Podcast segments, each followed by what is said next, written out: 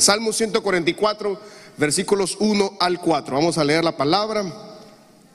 Vamos a, a iniciar una serie que se llama Serie Valentía. Y hoy vamos a hablar de guerras antiguas. Diga conmigo, guerras antiguas. Vamos a, estar en estos viernes hablando de serie valentía y tratar de estudiar un poco a, a fondo lo que es la valentía siempre con la palabra del Señor. Dice, bendito sea Jehová mi roca, quien adiestra mis manos para la... Vamos a ver, como decía aquel cantante, cuántos trajeron sus manos, obviamente todos, ¿verdad? Levante la mano.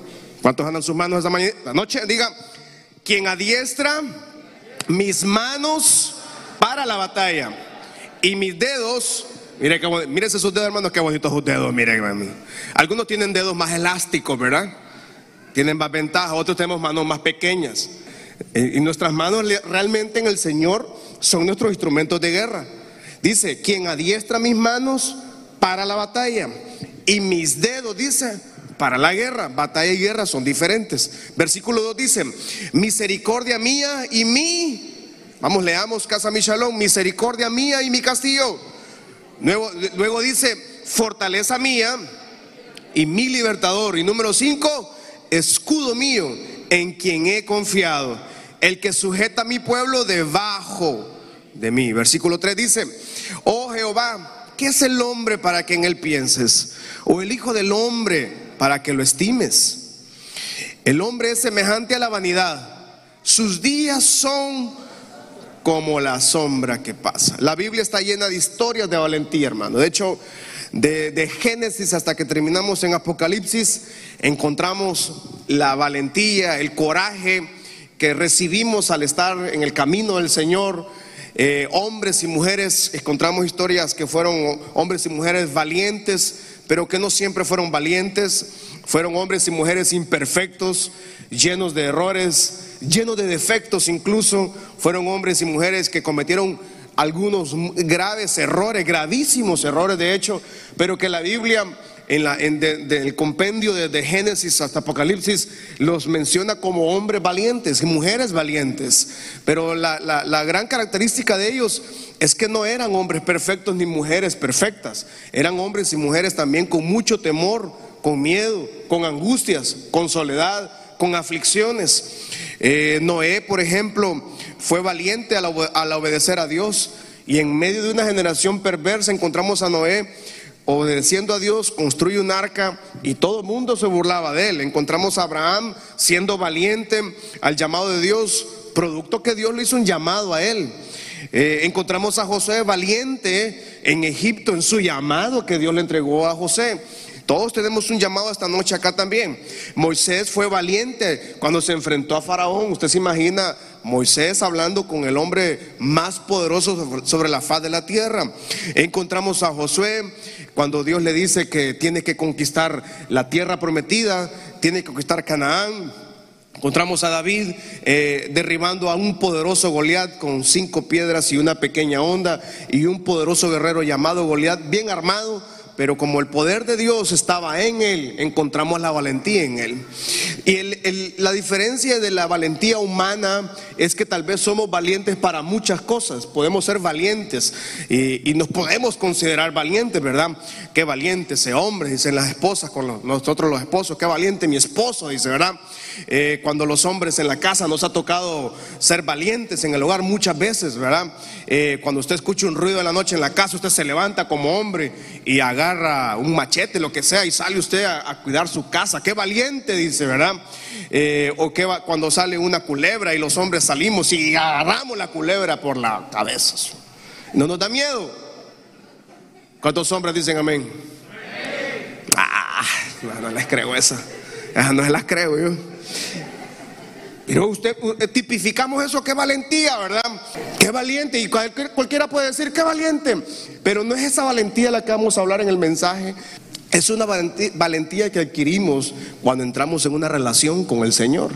Podemos ser valientes para muchas cosas, ¿verdad? Y la valentía en la, vida del ser humano va de acuerdo a las edades, a las generaciones. eh, eh, los niños van, van creciendo y van siendo valientes en diferentes etapas, ¿verdad? Los adolescentes van siendo eh, diferentes en diferentes etapas. O, las hermanas, por ejemplo, cuando aprenden a manejar carro, las hermanas son valientes, ¿verdad? ¿Cuántas hermanas aquí manejan vehículos? Antes me la mano las hermanas que manejan carro. Ah, qué poquita, ¿verdad? Sí. Sí. Y nunca han chocado, ¿verdad? Nunca golpean el carro. No, jamás. Las señoras nunca golpean el carro aunque lo anden todo chichorronado, pero nunca golpean ese carro, ¿verdad? Pero qué valientes, es de valientes salir con el carro y salir a manejar en la ciudad, en una ciudad tan convulsionada en el tráfico, ¿verdad? Qué valientes. Pero Dios al final nos entrega un llamado del Señor. En Deuteronomio capítulo 31, versículos 7 al 8, miren lo que dice Deuteronomio 31, 7 al 8. Y llamó Moisés, vamos a encontrar tres variables ¿Cómo encontramos valentía? Bajo tres variables, vamos a encontrarlas esta noche. Y llamó Moisés a Josué y le dijo en presencia de todo Israel, esfuérzate y anímate. Diga conmigo, casa Michelón, esfuérzate y anímate, porque tú entrarás con este pueblo a la tierra que juró Jehová a sus padres, que les daría, y tú se las harás heredar. Versículo 8 dice, y Jehová, o sea, Josué no iba solo, pues, eh, posiblemente iba solo en, familiares y amistades, pero dice que Jehová iba delante de, irá delante de ti, Él estará contigo, no te dejará, no te desamparará, no temas ni te intimides. Tres variables, reto, promesa y obstáculo. Encontramos ahí tres variables rápidamente. Número uno, el reto. ¿Cuál era el reto? Era eh, quitar la presencia de Moisés y pasar a un nuevo líder. O sea, no era fácil para un joven como José, aunque había estado toda la vida dirigiendo junto a este gran hombre de Dios, pero tenía que quitar la autoridad. Oiga bien, tenía que suplantar a Moisés tenía que salir. Entonces, era un reto poder suplir la ausencia física de Moisés, porque Moisés iba a ser tomado físicamente. No es que Moisés iba a seguir ahí siendo el asesor apostólico de José, no, iban a quitarlo. Ya Dios le había dicho a Moisés, Moisés, tu tiempo es corto acá, tienes que poner a otro que te va a suplir en tus, en tus, en tus funciones de dirigir a la nación. El reto era suplir y dirigir Israel. La promesa era tierra prometida y el obstáculo pues eran terrenos que tenía que, eran naciones que tenía que conquistar. Cuando Dios nos llama a una misión, vamos a encontrar tres variables rápidamente: reto, promesa y obstáculo. O sea, no es que Dios nos va a entregar algo y va a estar a la, vuelta de la esquina. No es que Dios nos va a entregar una familia y la familia el día siguiente va a ser todo color de rosa en la familia. No es que nos va, Dios nos va a dar una esposa, un esposo, nos va a dar hijos y toda la familia. Qué linda la familia. Como la foto que todo el mundo pone en Facebook, ¿verdad? De su familia. Nadie de nosotros pone la foto fea de la familia en Facebook, ¿o sí? No, todo el mundo pone la foto más linda. Ay, cómo amo a mis hijos. Ay, qué lindo. Ay, que mira qué lindo el pastor con su familia. Ay, qué precioso. Bueno, no hay familia perfecta. No hay hogar perfecto, no hay matrimonio perfecto. Incluso si un matrimonio a mí me dice, no, pastora, entre nosotros no hay problema, mentirosos. Ya, ahí, ahí están mintiendo los dos. Ya desde ahí van mal en la Es que una vez yo una consejería, yo me acuerdo una pareja de matrimonio y me dijo el, esposo, no, yo no tengo problema. Y la esposa, no, yo tampoco. Y ustedes están bien. Pastor, nosotros es que nunca peleamos. Estos eran amigos, entonces, están aleros. Porque matrimonio normalmente tiene que tener algunas, algunas dificultades que nunca se van a poner de acuerdo, de hecho, ¿verdad? Pero nada nos va a venir así de gratis en la vida. O sea, si, una, si hay alguien en el Evangelio que alguien predica que todo va a ser bonito, no, de ninguna manera. Cuando Dios hace un llamado, entonces nos entrega tres grandes áreas, el reto, la promesa y el obstáculo. No sabemos qué tan valientes somos hasta que estamos frente a la adversidad. Casi no nos damos cuenta qué tan fuertes éramos internamente, no físicamente. No estamos hablando del cuerpo ni de los músculos eh, o de las piernas, nada, no estamos hablando nada de eso. Estamos hablando qué tan fuertes éramos internamente hasta que estamos frente a las adversidades. Primera de Crónicas 28, versículo 20 dice. Primera de Crónicas 28, 20. Dijo además David a Salomón, su hijo, anímate y esfuérzate. Levante su mano, casa mi salón, ya conmigo. Anímate y esfuérzate. Ahora diga manos a la obra. No temas ni desmayes. Y nuevamente está esta promesa porque Jehová Dios estará contigo. ¿Cuántos pueden decir que Dios realmente ha estado con usted? Hermano, en una temporada de pandemia, desde el 15 de marzo del año pasado, crisis económica, crisis alimentaria, crisis, pues, es que este país, hermano, crisis por todos lados. Honduras crisis, debería llamarnos, ¿verdad?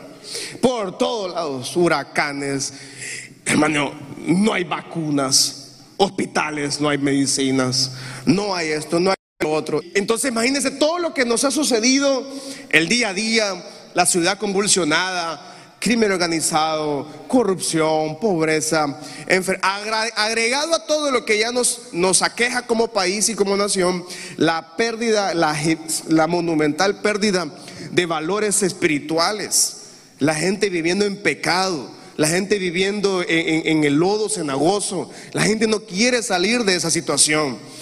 Templos, eh, muchos templos, mucha iglesia evangélica en Honduras, lastimosamente siguen cerrados muchas iglesias cerradas, cuánto problema. Pero hermanos, en toda esta situación, yo, yo me da pesar ver cómo tal vez está el mundo cristiano, pero no, es que no me interese, pero porque a mí Dios me puso en mis manos esta grey para cuidarla, ¿verdad? Pero yo sí estoy seguro que Dios y la oración nuestra ha sido que Dios siempre esté con nosotros. Y yo estoy seguro que Dios ha estado con usted, estará con usted en toda circunstancia que venga, Dios estará con nosotros. Levante su mano al cielo y dígale, Padre, gracias porque tú has estado con nosotros, no nos has dejado ni nos has desamparado. Y mire que David entonces también está en, el ocaso de su, de su ministerio, de su reinado, eh, eh, en la edad de oro de Israel, el hombre más poderoso sobre la faz de la tierra, llamado el rey David, un jovencito sencillo que salió de cuidar ovejas ajenas, termina siendo el hombre más poderoso sobre la faz de la tierra. Y, igual cometió errores, cometió muchas cosas incorrectas, eh, muchos asesinatos, muchas cosas malas que tal vez el rey David hubiera pedido no, que no hubieran quedado inscritas ni en Primera Samuel, ni en Primera Reyes, ni en Primera de Crónicas, ¿verdad? Sin embargo, tuvo que quedar una, una crónica del rey, lo que el malo, lo bueno que él hizo. Dios no le permite a él seguir el reinado y no le permite construir el templo. Entonces él dice, tu hijo va a construir un templo.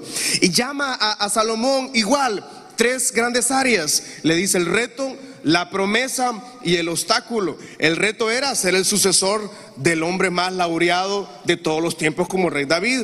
La promesa era que iba a construir un templo. Tenían, tenían el proyecto, David tenía un proyecto, pero la promesa era que el Salomón, su hijo, iba a construir un templo.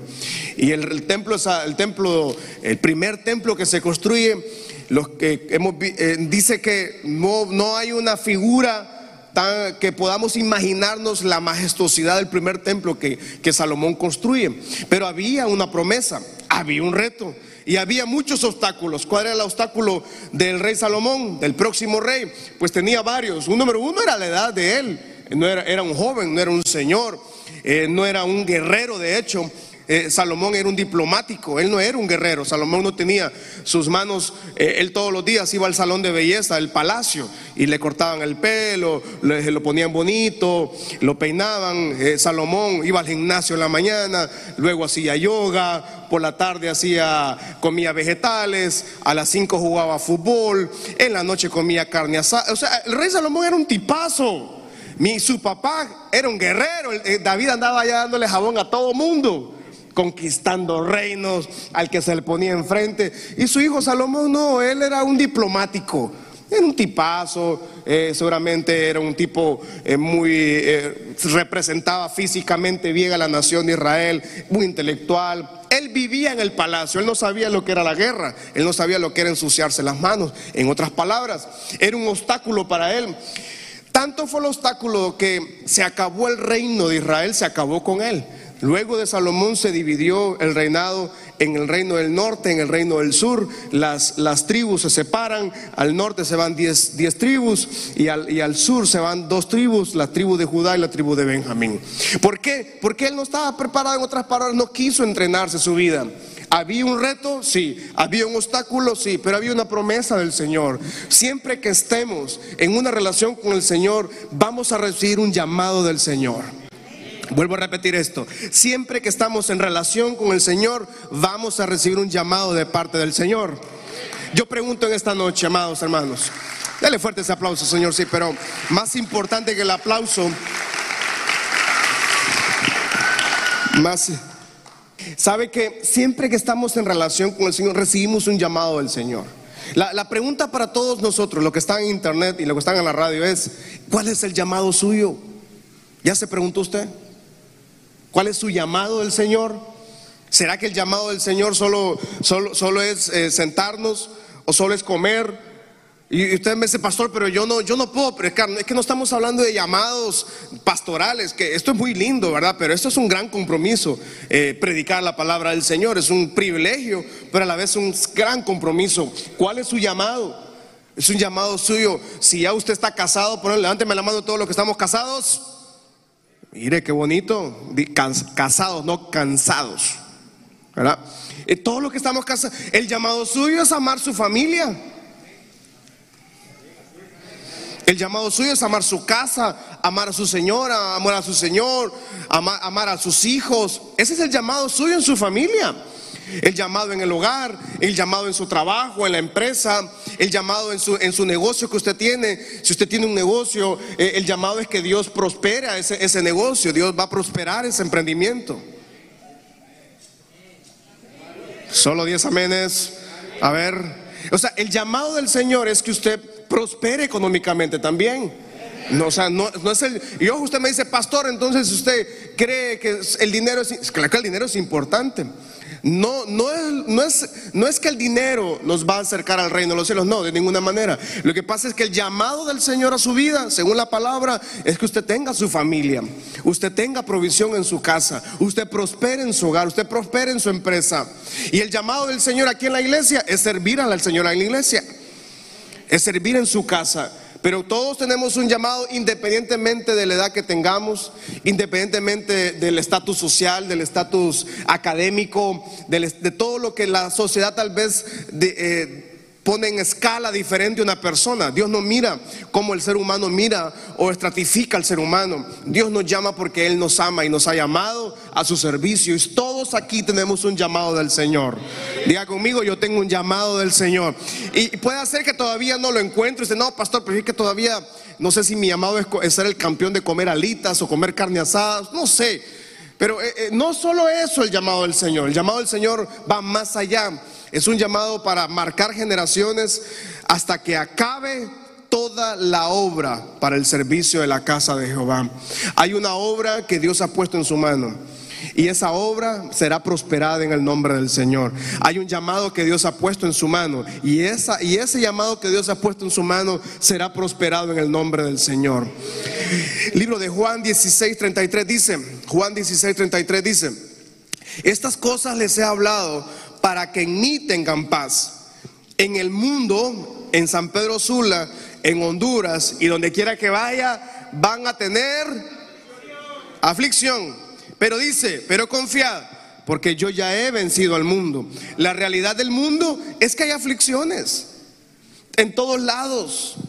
Eh, si quiere, hable con sus familiares fuera del país. Allá también están con aflicciones en donde quiera que estén, en Europa, en España, en Israel, en Japón, en Sudamérica. Lo que pasa es que en Honduras tenemos más aflicciones que lo normal, ¿verdad? Pero, pero a pesar de todas las aflicciones que estamos viviendo, esa es la realidad. Pero es que esta realidad, hermano, yo no estoy negando la realidad que tenemos.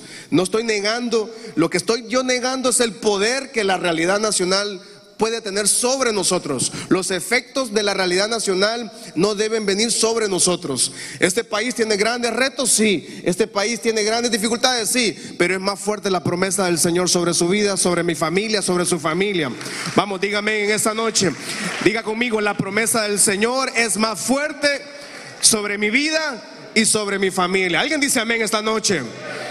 O sea, y el mismo Jesús les dice, yo, les hablo todo esto, dice, pero tengan paz, porque yo ya he vencido al mundo. O sea que, en otras palabras, amada iglesia, las pruebas, todo lo que nosotros, lo que vemos que el mundo está actuando, el, el- el virus que anda sobre las naciones, eh, las crisis, las guerras, ¿verdad?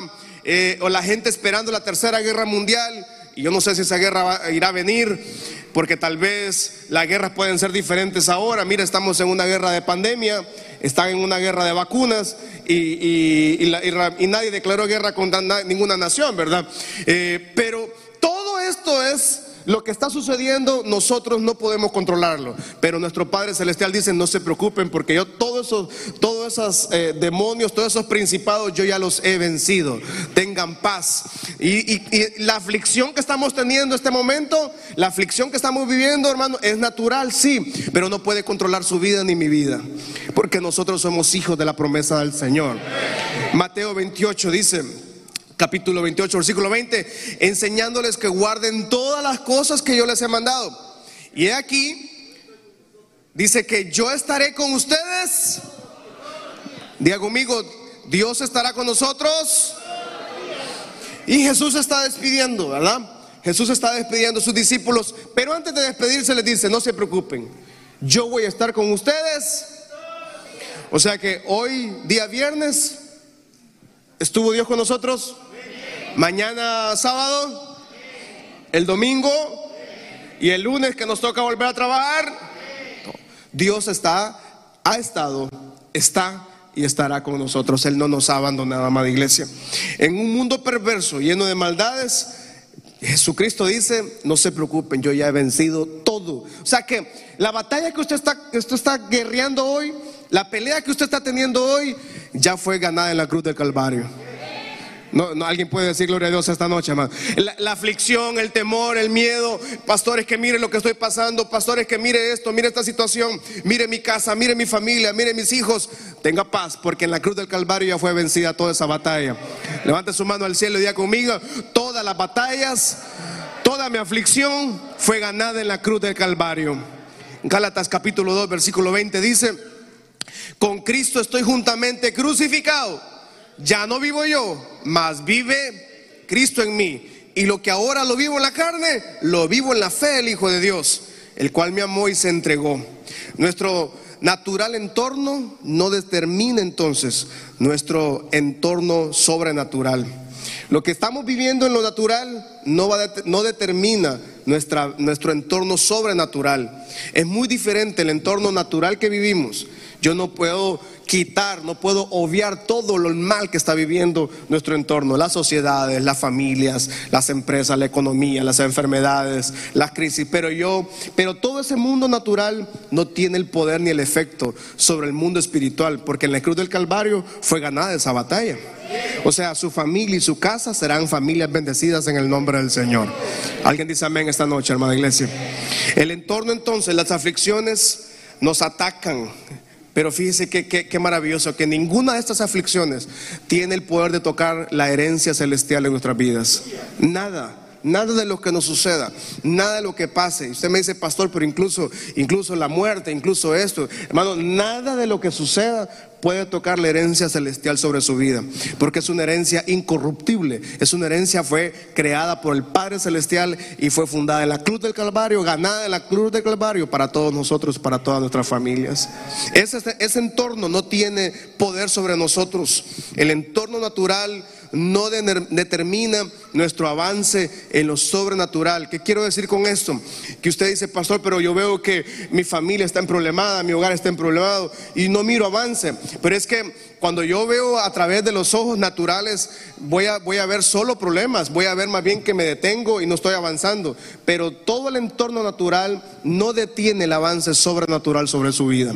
Este año, año de victoria, esta temporada es temporada de victoria. En plena pandemia, Dios prosperará su camino en plena, alguien está creyendo al Señor esta hermosa noche, amada iglesia, en plenas circunstancias adversas, en plenas dificultades, en plenos problemas, en plenas tragedias, usted y su casa serán bendecidos y verán cumplida la promesa del Señor sobre su familia.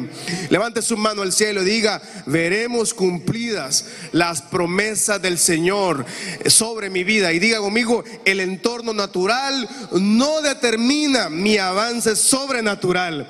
Somos hijos del Señor, somos hijos de la luz y vamos contra todo pronóstico a conquistar la tierra prometida para nuestras familias. Salmo 144, versículo 1 nuevamente dice, Él, Él adiestra mis manos para la batalla y mis dedos para la guerra. Las batallas, hermanos, son de corto plazo y la guerra, fíjense, son de largo plazo. La batalla son las pequeñas cositas que a veces suceden y como que no son tan importantes, pero son parte de la guerra. La guerra es algo a largo plazo. La diferencia en la vida espiritual es que todos libramos batallas y todos libramos guerras. Usted ya a esta altura, usted puede saber las guerras que usted tiene. Yo en mi familia, yo sé las guerras que yo tengo en mi familia. Y no estoy diciendo que tengo, la familia tiene una guerra contra mi persona, de ninguna manera. Pero hay guerras que se han lidiado por generaciones. Hay guerras que, a través de las generaciones se han ido pasando de generación a generación. Y hay batallas del día a día que todos también luchamos. Hay batallas diferentes, batallas del cansancio, batallas de la, la incertidumbre. Todos tenemos esa batalla todos los días, ¿verdad? Eh, cuando usted está saliendo a trabajar, usted no tiene la batalla de que si me enfermo o no me enfermo, la batalla de la economía, todos tenemos diferentes batallas y diferentes guerras.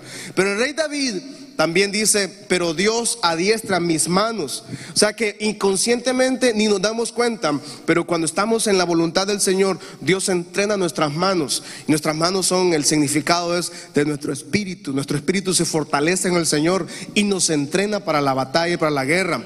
Y cuando Dios nos entrena, es una gran diferencia en un entrenamiento del ejército. Cuando un ejército sale a pelear, cuando un policía sale a pelear, no sabe si va a regresar con vida. Cuando un hijo del Señor, cuando una hija del Señor está en una guerra, en una batalla, sabe que la victoria tiene el nombre y apellido suyo. No sé, alguien dice amén esta noche. Es una gran diferencia cuando una persona sale a una guerra y una batalla natural sabe que la puede perder, tiene el pronóstico incluso de perderlo.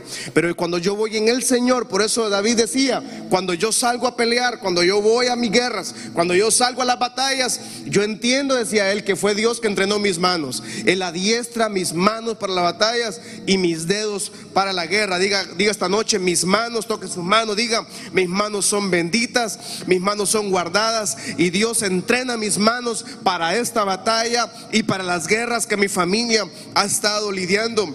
Es necesario asegurarnos que estamos bajo la voluntad del Señor. Es necesario asegurarse de que estamos siendo valientes, pero en la batalla correcta. No pelee la batalla incorrecta. Mucha gente pelea grandes batallas, pero son batallas incorrectas.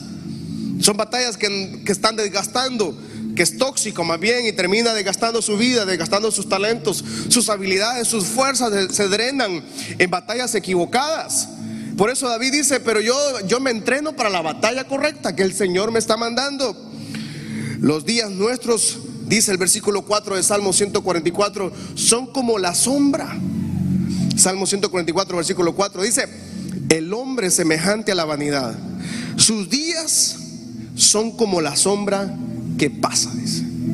O sea que hoy al mediodía, si, usted, si había una pequeña sombra, esa sombra que había ahí bajo ese árbol Duró unos cuantos, habrá durado una media hora, una, hora tal vez, y se mueve la sombra, ¿no? Y mire que la Biblia dice que nuestra vida es como la sombra. Nos, nos enseña y nos dice a los seres humanos a nosotros que creemos que todo está bien y que, y que tal vez los, la juventud de la vida, ¿verdad? Tal vez no me incluyo yo porque muchos de mi generación eh, pues nuestra vida fue servir al Señor y estar en la casa del Señor, ¿verdad? Pero mucha juventud ahora eh, es, una generación que no se le puede decir nada porque todo les molesta, todo les enoja. Y, no me diga nada, pastor. Entonces uno, no, pues tranquilo, no, perdón. Más bien uno hasta pide perdón, más bien. Y antes, hermano, venía el reglazo sobre uno, ¿verdad? ¿Y cuál? Perdón. Y, hay una generación que, que, pues no, que cree que todo está en orden y que no, y que debe hacer lo que quiera hacer cuando quiera, cuando quiera, como quiera, con quien quiera, donde quiera. Y punto. Y nada me diga nada. Y uno, ay no, pues. Entonces los papás ahora le pedimos disculpas a los hijos. Hijo, disculpame, papayito. Y, los hijos y las hijas.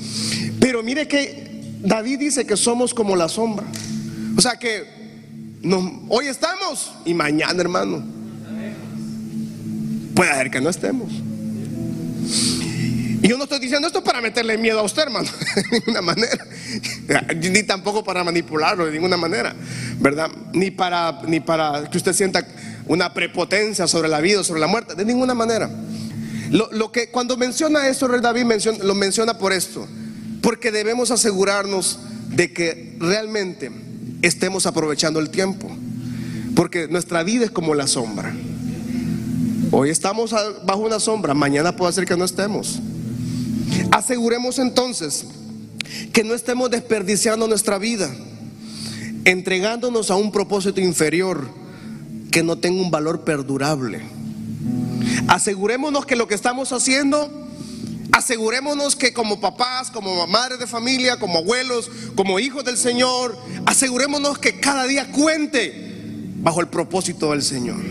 No sé si me está dando a entender. Que no pierda usted un día más viviendo un día bajo un propósito muy inferior de lo que Dios tenía para usted. Por eso dice David, los días del hombre son como la sombra, la opulencia, el carro, casa, viajes, comodidad financiera, comodidad económica, todo lo que el hombre, títulos académicos, científicos, son como la sombra. Un día vamos a desaparecer. Pero qué importante es que hagamos contar cada día y que cada día cuente como un propósito del Señor sobre nosotros. Por eso David dice, Dios es misericordia mía, castillo mía, fortaleza mía, libertador mío, escudo mío. Y termino con Primera Crónicas, capítulo 19, versículo 13. Termino con Primera, primera Crónicas 19, versículo 13. Dice, esfuérzate y esforcémonos por nuestro pueblo, por las ciudades de nuestro Dios, y haga Jehová lo que bien le parezca. Guerra antigua. David tenía un tema antiguo ahí con los amonitas. Los amonitas, usted revisa Primera Crónica 19. Pero David tenía un problema, Israel tenía un problema con los amonitas. Era una guerra antigua. Y esta guerra antigua es el resultado en el capítulo 19 de 1 Crónicas de no haber solucionado esos problemas en el pasado. Y mucha gente toma decisiones, daña su presente por heridas del pasado. Muchas veces cerramos oportunidades que Dios tiene para nosotros porque actuamos, pensamos y tomamos decisiones de acuerdo a heridas del pasado, a desiertos pasados cuántas puertas, cuántas oportunidades se van del camino por experiencias del pasado. Y este en el capítulo 19 de Primera Crónicas nos enseña el poder de una mala decisión, de no tener la valentía del Señor. Estas naciones entran en guerra por una guerra antigua entre los amonitas y los israelitas. Los amonitas son descendientes de una relación negativa entre Lot y, y sus hijas. Lo digo así porque hay menores, ¿verdad? Y muy antigua esa guerra. Y salen unos, salieron una descendencia de esa relación de incesto. Y lastimosamente se convierten en enemigos de Israel por muchos años. Y David quiere compensar esta relación, quiere arreglar esta relación mala que tenían con los amonitas. Los amonitas se enojan y creen que David es el que los va, eran espías. Y le, le declaran la guerra a Israel. Israel, entonces David como todo un guerrero, trajo a sus dos grandes guerreros, puso a dos guerreros, y estos dos guerreros contra Siria y contra 32 mil carros de guerra que tenía los amonitas, dijeron este hermoso versículo. Esfuérzate, esforcémonos, padres de familia que estamos acá. ¿Qué es lo que más a usted le motiva en la vida? ¿No es su familia? todos, si usted tiene a su madre, a su amada madre en vida todavía, usted le motiva a ir a ver a su mamá, ¿o no? Si usted tiene a su papá en vida, tiene a su tío, no sea abuelita, quien sea, la familia. Y por eso estos guerreros dicen, señores, es tiempo de forzarnos. Es tiempo de tener valentía, pero no una valentía por su guerra, por sus instrumentos de guerra que tenían. Era una valentía porque sus manos habían sido entrenadas, sus dedos estaban entrenados para la guerra. Y esa valentía que viene es una valentía producto del llamado de Dios a nuestras vidas. Producto de lo que Dios un día habló a nuestras vidas, a sus vidas. ¿A cuántos Dios les ha dado promesas? Algún día que usted sabe, pastor, yo tengo una promesa del Señor para mi familia. Esa promesa todavía usted la mantiene. Y tal vez usted no se acuerda de lo que tal vez Dios dijo algún tiempo. Pero como salió de la boca del Señor, esa promesa se va a cumplir en su familia, en su vida, sin importar el entorno, sin importar las situaciones, sin importar las adversidades. Esa promesa tiene que cumplirse en su familia. Y entonces estos guerreros no son guerreros porque son buenos guerreros, eran buenos, eran muy diestros, pero dicen este hermoso versículo, esfuérzate, esforcémonos por nuestro pueblo. Yo cuando leí este versículo dije, qué maravilloso, porque nosotros nos movemos por nuestro pueblo, por nuestra familia, por nuestra iglesia. Yo me esfuerzo por ver esta iglesia bendecida. Mi familia lo sabe muy bien. Los, cercanos a mí me saben muy bien. Mi oración es que Dios levante la iglesia, Dios restaure la, su vida, su familia, Dios prospere su familia, Dios sane su familia. Mi, mi, oración es que este año Dios continúe abriendo camino donde no lo hay. Mi, mi, oración es que este año Dios, el cielo sea abierto a su favor, a favor de su casa, a favor de su pueblo mismo.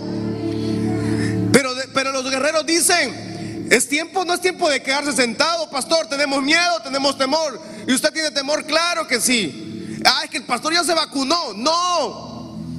Ya le dije a usted. La última vacuna que yo recuerdo fue la de sarampión. Gracias a Dios por los vacunados. Qué lindo.